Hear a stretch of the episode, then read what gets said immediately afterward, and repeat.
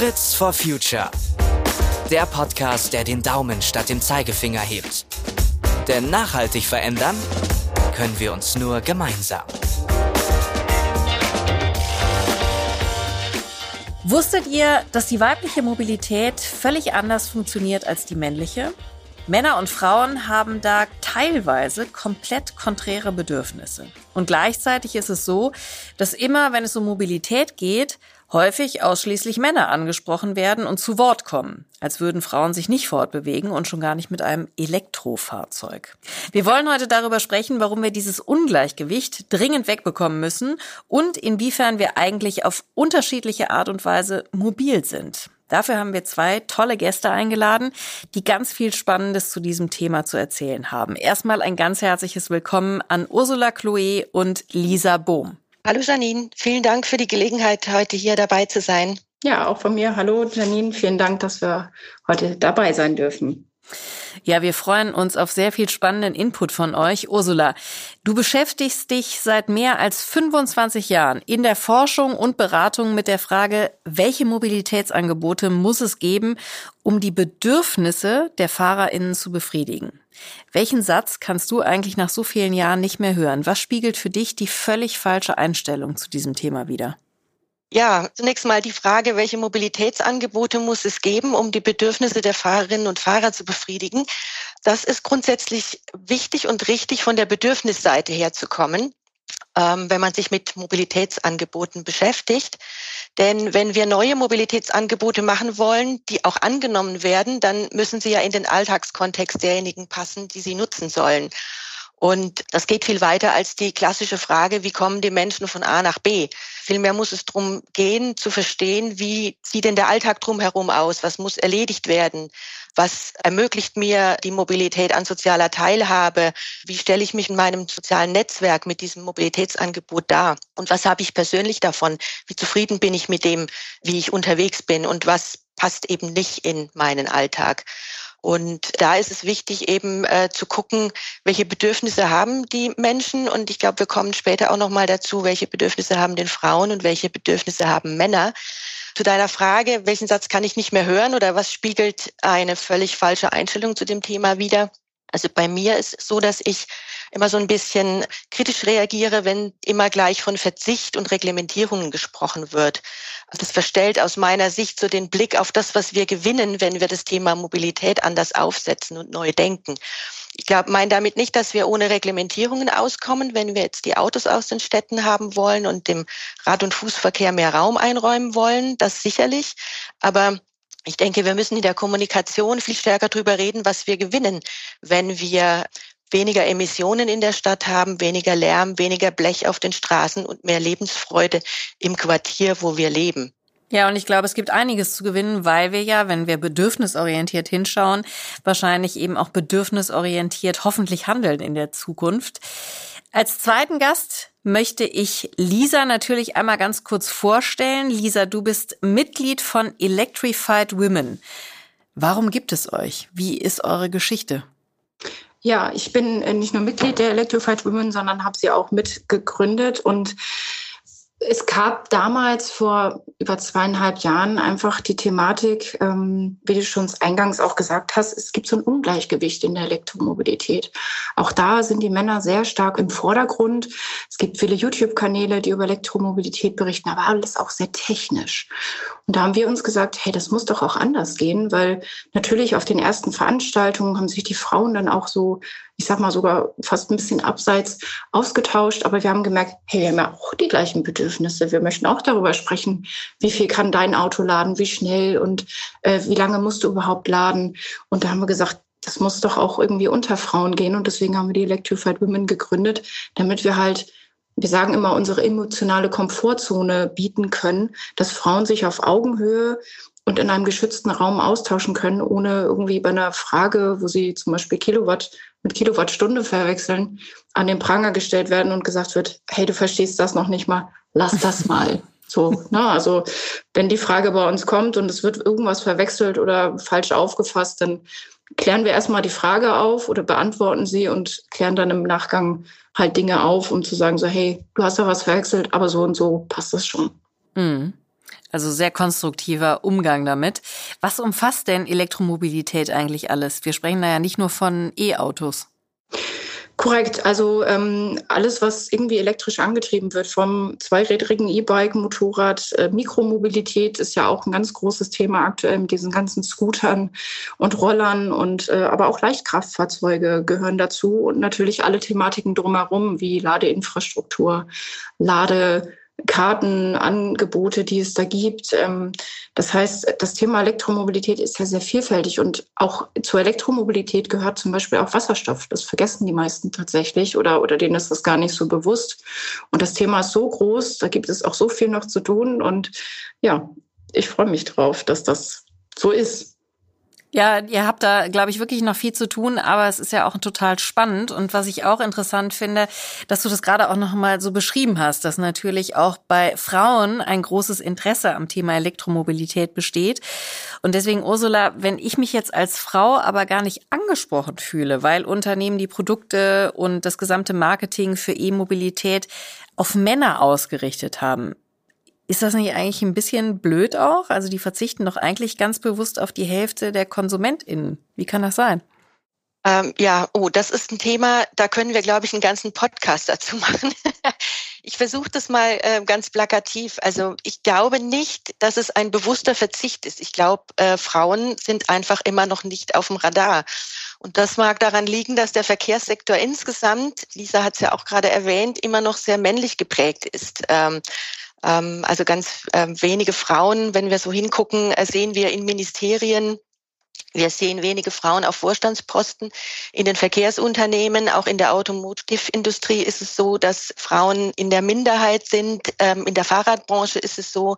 Und da wundert es natürlich nicht, wenn dieser weibliche Blick in den Unternehmen oder in den Ministerien fehlt, dass man das dann auch äh, zum Beispiel im Marketing sieht.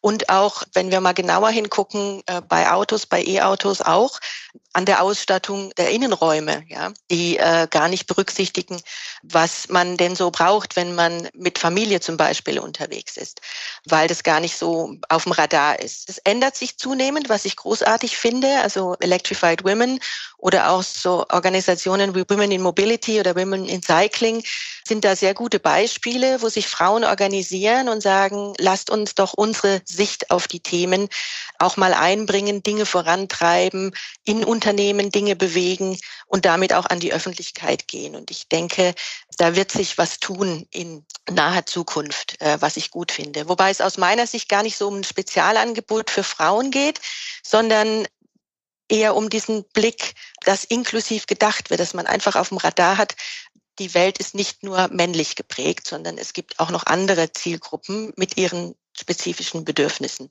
Und die müssen wir alle berücksichtigen.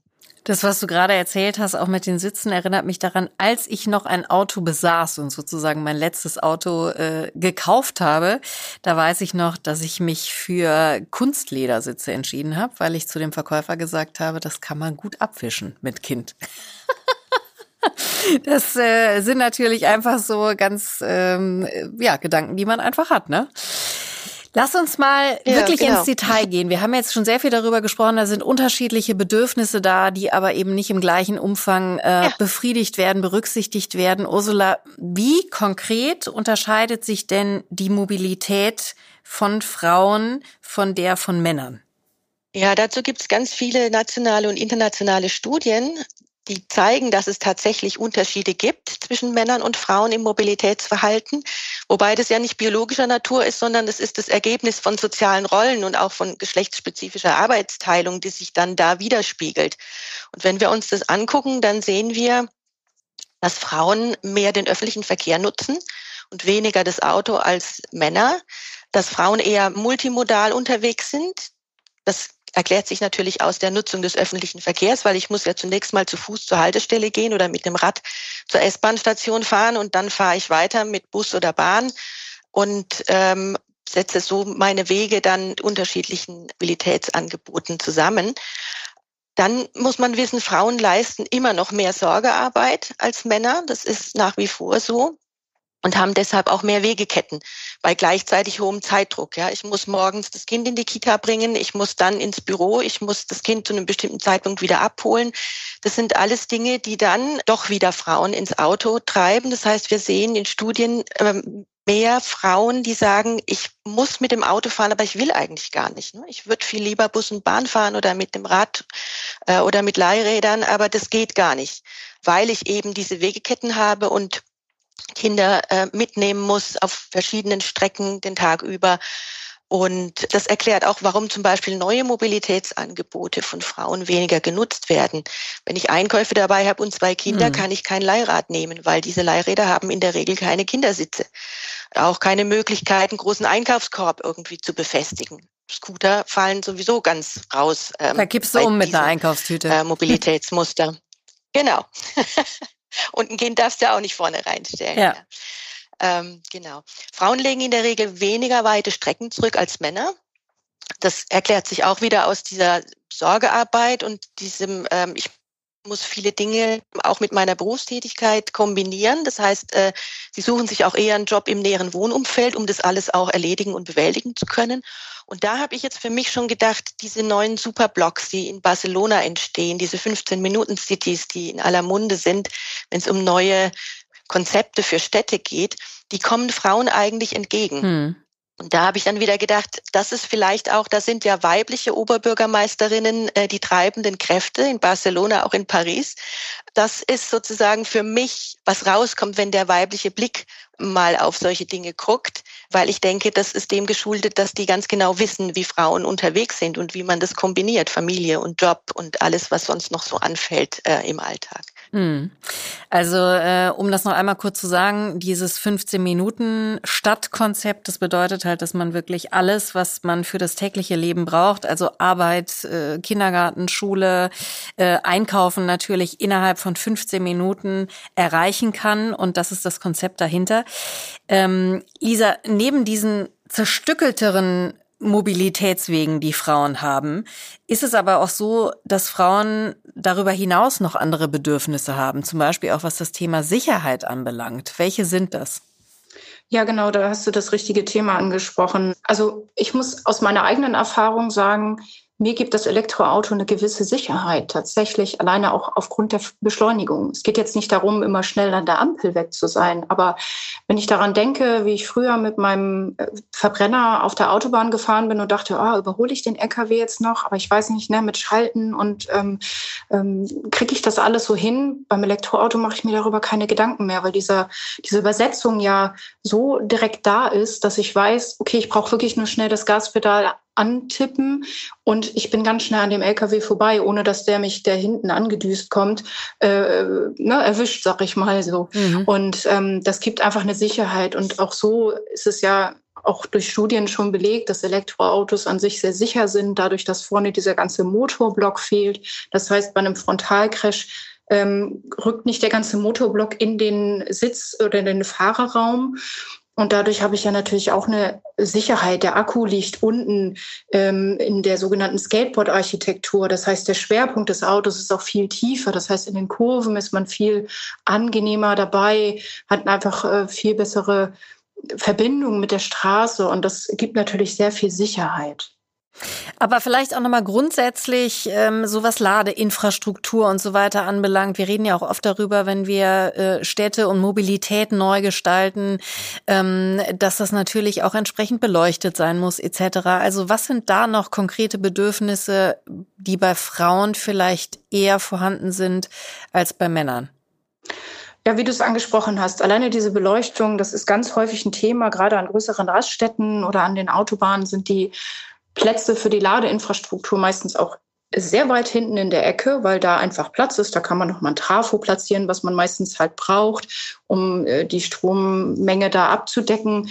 Und äh, schon wird da vergessen, nochmal eine Laterne aufzustellen. Oder es sind dann nur so, ja, so weit auseinander, dass gar nicht alles beleuchtet ist. Und manchmal steht man da wirklich in der hintersten, dunkelsten Ecke und der Rastplatz ist dann nochmal irgendwie zwei, drei Minuten entfernt. Und da möchte ich nachts, wenn ich dann doch nochmal laden muss, nicht an 20 LKWs vorbei, ähm, wo man nicht weiß, wer da drin ist und, und äh, ob man da angesprochen wird. Also ich hatte das leider persönlich auch schon, dass man abends an einem Rastplatz lädt und sagt, okay, ich bleib doch lieber im Auto, weil ich, ich traue mich da einfach nicht hin. Und mhm.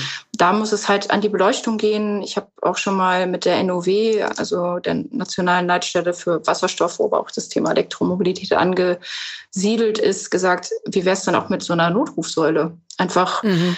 Mal zu sagen, wenn was ist oder ich mich unwohl fühle oder da ist irgendwas, dass ich die Möglichkeit habe, über so eine Notrufsäule auch mal was abzusetzen. Und das wäre ja dann äh, auch was, was jetzt äh, zwar vielleicht Ängste von, von äh, Frauen überwiegend bedient, was aber letztendlich ja auch den Männern zugutekommt, oder? Also ich meine, die fühlen sich im Zweifel ja genauso unwohl an der Stelle. Definitiv. Auch das habe ich in Diskussionen schon rausgehört, wenn ich mit dem Punkt komme, so hier ne, Beleuchtung und Sicherheit ist nicht so, haben mir das viele Männer auch schon wieder gespiegelt, dass sie sich manchmal da auch sehr, sehr unwohl fühlen, wenn das in der hintersten Ecke am Rastplatz ist. Also da sind wir gar nicht so unterschiedlich. Und ich hatte letztens auch noch eine interessante Diskussion ähm, zum Thema, was haben wir denn andere Bedürfnisse im Auto? Da kam das Thema Gurt auf. Ja, und das war das überhaupt viel besprochene nicht, Thema. Ja, ja das, das war überhaupt nicht ähm, bei den Männern präsent. So, ich so, naja, überlegt euch doch mal einfach rein von der Anatomie. Es wird uns über die Brust drüber geschnallt. Mhm. Das ist bei uns unangenehm. Ich kenne so viele Frauen, die den Gurt unter der Brust lang führen. Dann kamen tatsächlich aber auch die ähm, Beispiele der Männer, die dann sagten, stimmt, ich habe auch schon mal gesehen, dass die Frau den äh, ne, quasi hinterm Rücken lang führt oder nur unten dann den Gurt quasi hat und so. Und sag ich, ja. Damit es nicht piepst, aber es hat dann natürlich keinen Sinn mehr. Genau, richtig. Und äh, da war das Verständnis dann auf einmal da, so, ach ja, habe ich mir nie Gedanken drüber gemacht. Ich so, naja, logisch, ihr habt ja auch nicht äh, zwei Brüste, die euch da irgendwie, sag ich mal, in Anführungszeichen im Weg sind, aber das sind halt auch so Dinge. Und ähm, finde ich immer wieder spannend, sich darüber auszutauschen und einfach das Bewusstsein dafür zu schärfen und zu sagen, ach ja, ihr habt ja ganz andere Bedürfnisse. Und das, das ist ja auch nicht schlimm, weil letztendlich profitieren alle davon. Ja, absolut. Aber Ursula, ich würde trotzdem nochmal, weil ich das so äh, im, im Kopf jetzt noch habe, was du vorhin sagtest, ne, dass Frauen eben so einen zerstückelten Weg haben, was nicht zuletzt an der Care-Arbeit liegt, die sie überwiegend immer noch alleine leisten und Männer weniger. Jetzt können wir ja aber ja keine Bedürfnisse befriedigen und sagen, okay, wir ändern die Strukturen so, dass dann aber natürlich dieses Ungleichgewicht äh, zwischen den Geschlechtern halt bleibt. Also, dass wir das manifestieren. Das wäre ja dann ein schlechtes Endergebnis. Im Grunde wollen wir ja, dass auch Männer zerstückeltere Wege haben und auch das Kind zur Kita oder in die Schule bringen oder wie auch immer. Also, wir, wie kommen wir aus diesem Spagat raus oder wie kriegen wir das hin, dass wir da den richtigen Weg finden, um eben nicht dieses, dieses Ungleichgewicht zwischen den Geschlechtern zu verstärken? Ja, das ist eine gute Frage. Für mich ist es so, dass ich denke, wenn wir über die Bedürfnisse von Frauen in Bezug auf neue Mobilitätslösungen sprechen, dann schärfen wir jetzt generell mal den Blick dafür, dass es unterschiedliche Mobilitätsbedürfnisse gibt. Das ist schon mal der erste Schritt. Das heißt, wir schärfen den Blick, dass es männliche, weibliche Mobilitätsmuster gibt, aber dass es noch weitere Zielgruppen gibt. Also wir dürfen dann da nicht aufhören, äh, meine ich damit.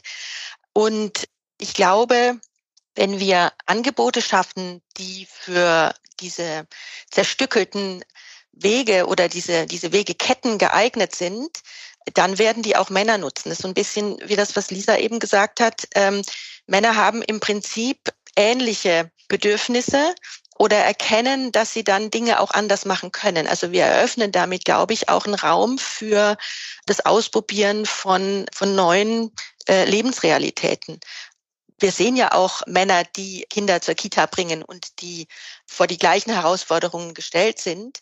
Ich habe das vorhin ja so ein bisschen plakativ männlich-weiblich dargestellt. Ich glaube, dass wir mit den neuen Mobilitätslösungen, wenn wir sie klug angehen und auch überlegen, also inklusiv denken, nicht nur Männer, Frauen, sondern eben auch die anderen Gruppen, die noch unterwegs sind und äh, spezifische Bedürfnisse haben, mitdenken, dass wir dann eine inklusive Mobilität für alle äh, bieten und dann auch diese tradierten Lebensrealitäten sich auflösen werden. Ja, das glaube ich auch. Also ich glaube, das ist ein gesamtgesellschaftlicher Prozess und dann ist es letztendlich ja auch eine Frage des Marketings, wie stellt man neue Mobilitätsangebote vor und zeigt dann vielleicht auch nicht immer nur die eine Seite, die das jetzt nutzt, sondern eben vielleicht auch äh, Männer, die mit irgendeinem Angebot die Kinder zur Kita bringen etc. Es ist dann letztendlich eine Frage auch des Verkaufens. Ne? Ja, genau. Und ich glaube auch, ich habe ja vorhin auch schon drüber gesprochen, eine Frage der Kommunikation. Also wenn ich darstelle, was ich damit gewinne an Lebensqualität, wenn ich das nutze, dann werden auch die Männer aufmerksam, da bin ich sicher. Da bin ich auch sicher. Lisa, ich würde gerne nochmal auf die Electrified Women zurückkommen. Also ihr habt eine große Facebook-Gruppe. Und was sind da so die wichtigsten Anliegen? Was wird da besprochen? Welche Themen sind da ähm, am wichtigsten? Also es geht halt viel darum, was ist denn überhaupt das richtige Fahrzeug für mich? Brauche ich jetzt noch den großen, ich sag mal in Anführungszeichen, Pampers-Bomber oder reicht auch was Kleineres? Ähm, weil auch viele kleine Wagen schon einfach ein viel größeres Platzangebot haben, als man manchmal denken mag. Bei uns geht es halt auch viel darum, mal vielleicht doch mal eine technische Frage zu stellen und das, sage ich mal, einfach zu erklären. Warum gibt es diesen Unterschied zwischen Kilowatt und Kilowattstunde und warum wird der Akku mit Kilowattstunde angegeben, aber die Ladeleistung mit kW? Äh, so, das sind so manchmal die Fragen oder auch einfach so, habt ihr noch mal eine Empfehlung, wenn ich jetzt auf Langstrecke gehe, wie sollte ich meine Route planen? Habt ihr einen Routenplaner, weil nicht alle Autos eine integrierte Routenplanung haben, die dann sagt, hey, du fährst jetzt von Hamburg nach München und lädst dreimal und lädst äh, an jedem Ladepunkt, sag ich mal, 20 bis 30 Minuten. Das haben nicht alle Autos integriert und da geht es dann wirklich uns ist es halt in dem Verein oder in der Gruppe auch wichtig, dass wir nicht beurteilen, nicht verurteilen, sondern einfach gemeinsam eine Lösung entwickeln. Und man sieht es auch, wenn jemand eine Frage stellt, da, da, kommen zwei, drei Kommentare und dann ist es auch geklärt. Da muss man auch nicht elendig darüber diskutieren, warum das jetzt besser ist oder, oder schlechter, sondern es wird einfach sehr präzise schnell geklärt und alle Frauen sind immer total happy. Und wir bringen die Vernetzung aus dem Netz auch ins reale Leben. Also es gibt so viele, die sich bei uns auf der Facebook-Seite kennengelernt haben und gesagt haben, hey, du bist ja bei mir in der Nähe oder ich fahre demnächst mal an dir vorbei, ich komme auf einen Kaffee vorbei. Mhm. Und das ist das Schöne. Und da kriegen wir mittlerweile auch mit, dass einige Männer da, glaube ich, ein bisschen neidisch drauf sind. die können ja auch eine eigene Gruppe machen. ja, also da kommt dann natürlich häufig auch der Punkt so, oh ja, ne, Gleichberechtigung und so, wo wir sagen, naja, wir haben die Gruppe nicht ohne Grund gegründet. Ne? Ähm, es gibt immer noch ein Ungleichgewicht, aber ähm, es gibt ja auch Männervereine, wo wir auch nicht reinkommen. Ne? Aber das ist dann, ähm, das ist dann halt so und das äh, werden wir auch weiter so beibehalten, dass wir sagen, wir sind für uns im Verein dürfen ja auch Männer rein. Das ist ja so, wir sind gemeinnütziger Verein, das heißt, da dürfen niemanden ausschließen. Und es gibt auch genügend Männer, die bei uns als Fördermitglied aktiv sind und die das total unterstützenswert finden. Lisa, mein Eindruck ist ja so ein bisschen, und es kann sein, dass der täuscht, dass vor allen Dingen viele große Elektrofahrzeuge auf den Markt kommen. Ist das ein Eindruck, den du bestätigen würdest, oder sagst du, da bist du auf dem falschen Dampfer?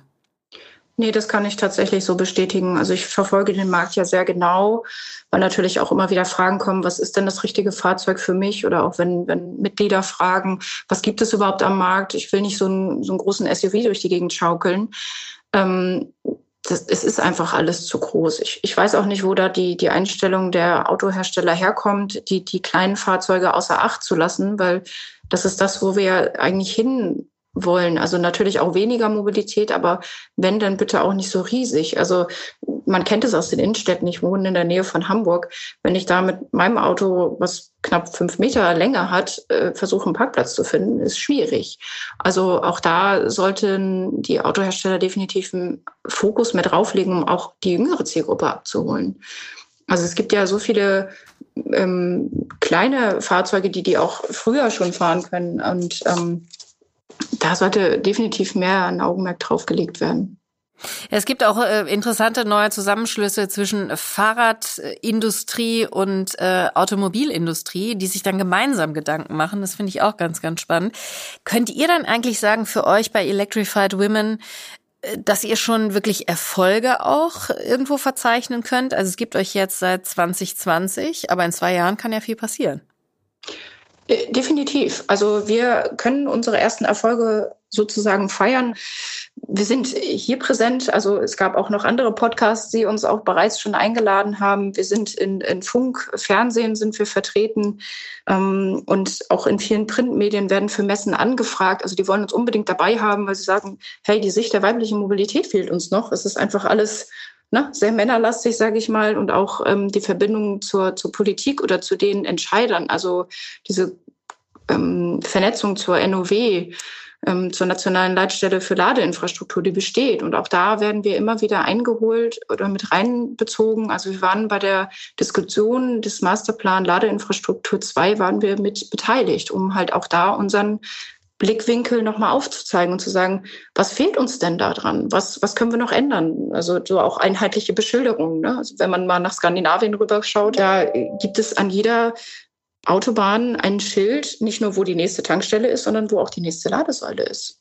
Ja. Das kennen wir hier aus Deutschland kaum. Also nee. es ist, ist mal schön, wenn was mit angezeigt wird, aber nicht die Entfernung zur nächsten. Absolut, ja, ja. Also da muss noch, aber toll, dass ihr da schon auch in so vielen oder an so vielen Tischen mit dran sitzt. Ursula, was mir nochmal wichtig wäre, wir wollen ja jetzt mit diesem, mit dieser Podcast-Folge nicht vermitteln, Mobilitätswende bedeutet, dass wir tatsächlich alles jetzt einfach nur elektrifizieren und dann ist super. Ja, also das soll nicht die Botschaft sein dieses, dieser Folge. Wie lautet deine Beschreibung einer gelungenen Mobilitätswende? Äh, nein, du hast vollkommen recht. So ist es definitiv nicht. Wenn wir alles einfach nur elektrifizieren, dann sind wir nicht viel weiter als heute. Aber sicher braucht es für eine gelungene Mobilitätswende lokal emissionsfreien Verkehr. Und insofern ist E-Mobilität ein wichtiger Baustein für den Personen- und auch für den Güterverkehr. Und ich bin aber auch ganz bei dir und Lisa, es müssen kleinere Fahrzeuge her, es müssen Leichtfahrzeuge her. Da tut sich einiges. Da bin ich auch sehr froh drüber. Es tut sich interessanterweise vieles nicht in der traditionellen deutschen Automobilindustrie, aber wir haben ja auch in Bezug auf Elektromobilität gesehen, da hat sich ja erst so richtig was bewegt, als Tesla kam und gezeigt hat, dass Elektromobilität Spaß machen kann und schöne Fahrzeuge äh, bedeutet und nicht kleine Fahrzeuge oder einfach nur ein Modell, das bisher als Verbrenner gefahren ist, äh, dann einen Elektromotor bekommen hat. Eine gelungene Mobilitätswende braucht insgesamt weniger Verkehr. Klar, wie erreichen wir das mit einem gut ausgebauten öffentlichen Verkehr? Das ist ja in aller Munde und auch in den Medien wird es diskutiert. Ich denke, da tut sich auch einiges. Das 49-Euro-Ticket äh, ist so ein Punkt, wo ich denke, das ist ein Schritt in die richtige Richtung. Das darf nicht der einzige sein, aber es ist ein Schritt in die richtige Richtung. Es muss mehr äh, mehr Strecken müssen ausgebaut werden. Man muss über eine Vernetzung der Haltepunkte nachdenken, also mit zusätzlichen Angeboten wie Bike oder Scooter-Sharing oder On-Demand-Shuttles. Da sind auch viele am Start, viele Startups, die ich aus unserem, unseren Projekten kenne, wo ich große Hoffnung drauf setze, dass die gerade auch so den ländlichen Raum mit äh, erschließen helfen. Dann muss Mobilität bezahlbar sein und sozial gerecht, weil es ist wichtig für die gesellschaftliche Teilhabe, dass Mobilität bezahlbar bleibt und alle einen Zugang dazu haben. Da sehe ich viele vielversprechende Ansätze bei Kommunen. Äh, da habe ich so ein bisschen so das Gefühl, da geht einiges ähm, bottom-up, also von unten nach oben, dass also nicht von Berlin oder aus den äh, Ministerien der Bundesländer irgendwas äh, verordnet wird, sondern die Kommunen selbst aktiv werden und gucken, was sie so in ihrem Bereich umsetzen können für die Menschen vor Ort. Und das ist für mich auch wieder so ein Schlüssel. Dann erleben die Menschen vor Ort auch, was es bedeutet, wenn es weniger Verkehr gibt, wenn es diese Sharing-Angebote gibt, wenn ich das nutzen kann, dann lassen sie den Zweitwagen stehen oder schaffen ihn äh, sogar ab äh, und überlegen vielleicht, ob sie überhaupt generell ein Auto brauchen, ein eigenes oder nicht. Also das sind ähm, so Aspekte einer gelungenen Mobilitätswende für mich. Was mich noch interessieren würde, ist die Frage, wie man das auch ein Stück weit äh, gut steuern kann, dass nicht immer einfach nur more of the same auf den Markt kommt. Also wir beobachten das ja in Städten. Ne? Also es gibt dann plötzlich ganz viele Rolleranbieter, es gibt ganz viele äh, Bike-Sharing-Anbieter, es gibt ganz viele Carsharing-Anbieter und manchmal reguliert der Markt sich dann natürlich äh, aufgrund von den Angeboten selbst. Aber wie kann man das vielleicht auch ein Stück weit steuern, dass man ähm, ähm, wirklich äh, da auch mehr in die Zukunft denkt und bessere Angebote schafft und nicht einfach immer nur noch mehr von demselben? Also aus unseren Projekten habe ich die Erfahrung, wenn man sozusagen übergeordnet guckt, also nicht sagt, welche, welches Mobilitätsangebot brauchen wir jetzt noch, ähm, wir äh, brauchen wir noch einen weiteren Scooter-Anbieter oder äh, brauchen wir ein, ein Bike-Sharing, sondern wenn man wie ganz am Anfang schon gesagt, sozusagen von den Bedürfnissen der Menschen ausgeht und von den Bedürfnissen derjenigen, die in einer Kommune Verkehr produzieren. Also Beispiel, dass man sich anguckt, wer hat eigentlich Lieferverkehr in einer Stadt? Ähm, das sind Apotheken, das ist Gastronomie, das ist, mhm. ähm, das sind äh, Gewerbetreibende und so weiter. Und die haben immer für sich individuell eine Lösung. So haben wir bisher immer gedacht. Und wenn man sich jetzt anguckt und sagt, hey, ihr habt alle Fahrzeuge, ihr braucht diese Fahrzeuge aber nicht von äh, 9 bis 17 Uhr oder von 7 bis 20 Uhr, wie auch immer die Öffnungszeiten sind, sondern da stehen diese Fahrzeuge und in der Zeit kann die eigentlich jemand anders nutzen. Wir versuchen da sozusagen äh, ein Konzept zu entwickeln, damit ihr A auf Elektromobilität, also lokal emissionsfrei umsteigen könnt, mit Elektroleichtfahrzeugen eure Wege bestreiten könnt und auch die Fahrzeuge euch teilen könnt. Ne? Also will sagen, man muss übergeordnet kommen. Das braucht natürlich einen Koordinator, weil hm. ähm, auch in ähm, Kommunen oder Ministerien haben wir immer noch diese Silos. Die Katja Diel hat ja dieses wunderschöne Chart mit, mit den Silos im Bundesverkehrsministerium. Das finde ich immer herrlich, äh, weil da schnell klar wird, ja, jeder hat so seinen Bereich und arbeitet in seinem Bereich, aber keiner guckt, was eigentlich die nebendran machen. Und äh, das ist für mich so ein Schlüssel, äh, wo ich sage, da, das müssen wir erreichen, dass wir übergeordnet äh, zusammenarbeiten. Dann kommen wir weg von diesem immer mehr vom Gleichen. Ja, um das einmal zu erklären, Katja Diel äh, hat das Buch geschrieben, Autokorrektur, ist Mobilitätsexpertin und äh, Kämpferin für die Sache. Und ähm, das sei an der Stelle einmal erwähnt. Lisa, eine Frage, die wir, glaube ich, mal klären müssen, weil viele Menschen sich gerade jetzt natürlich in dem Zusammenhang auch mit der Energiekrise fragen, ob Elektrifizierung dann nicht auch gleichzeitig ein Energieproblem bedeutet. Was, was ist deine Antwort darauf? Also ich bin der Meinung, dass wir kein Energieproblem haben, weil ich habe mir mal eine schöne Untersuchung rausgesucht vom Statistischen Amt für Hamburg und Schleswig-Holstein. Und wenn man da mal schaut, im Jahr 2020 war in Schleswig-Holstein ähm, knapp 25 Millionen Megawattstunden Strom aus erneuerbaren Energien erzeugt worden. Das bedeutet, es sind über 60 Prozent und damit hätte man in Schleswig-Holstein alle Haushalte zu 160 Prozent versorgen können. Und wenn ich mir das angucke, dann denke ich, naja, genügend erneuerbare Energie scheint ja da zu sein. Die Problematik, die wir haben, ist, dass unsere Netze dafür nicht ausgestattet sind und nicht, nicht, diese Energie einfach nicht transportieren können, aufnehmen können, beziehungsweise wir haben zu wenig Speicherkapazitäten. Und ich glaube, das ist eher die Problematik, die wir uns anschauen dürfen, dass die Netze besser ausgebaut werden. Das wissen auch alle Netzbetreiber. Aber es, es wird halt einfach noch zu wenig fokussiert. Es wird dann nur gesagt, ja, aber ich will da nicht so ein Windrad in der äh, Nachbarschaft haben, das ist mir zu laut. Jetzt hieß es noch, äh, ne, auch das Nachtlaufverbot wird ja auch so in Schleswig-Holstein jetzt gerade so ein bisschen aufgeweicht. Da kommen jetzt natürlich auch wieder Kritik äh, rum, was ich auch verstehen kann. Ich lebe nicht in der Nähe eines Windrades. Ich weiß nicht, wie, wie laut das wirklich tatsächlich ist. Aber ich sag mal, genügend Energieträger, die Energie erzeugen könnten, hätten wir. Hätten müssen wir und wir müssen Lösungen dafür finden, wie wir es speichern genau, können und äh, wie wir es entsprechend besser dann auch verteilen können. Absolut richtig.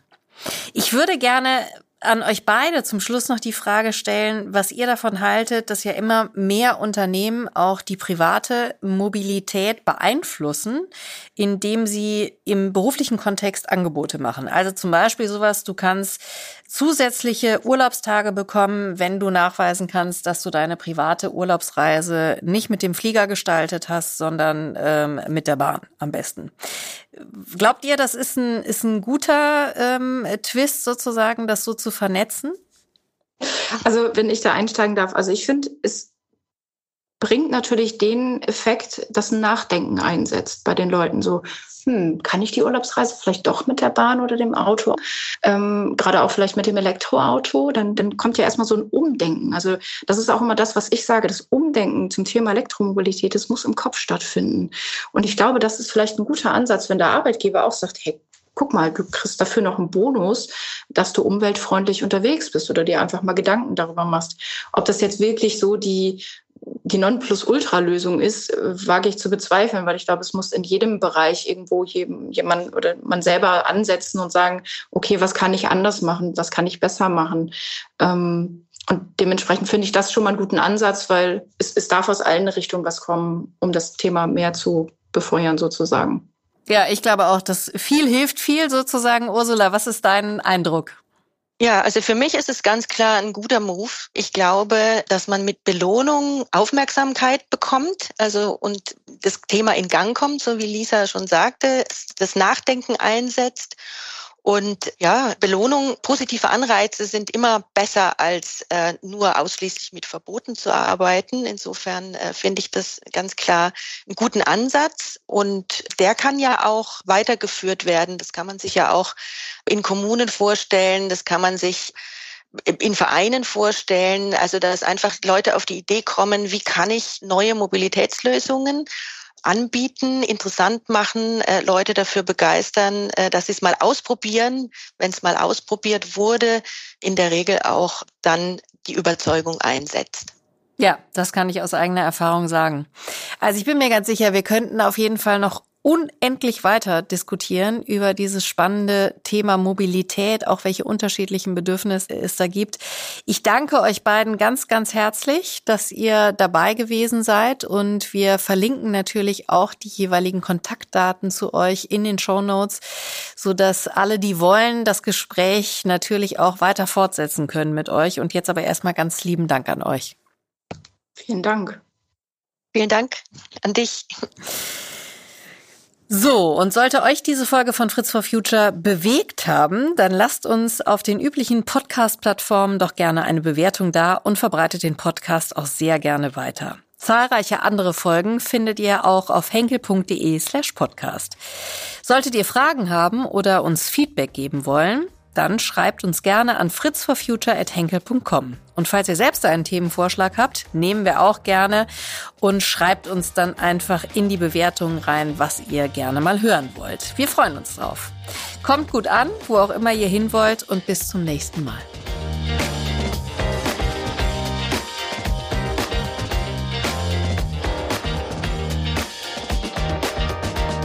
Fritz for Future der Podcast, der den Daumen statt dem Zeigefinger hebt.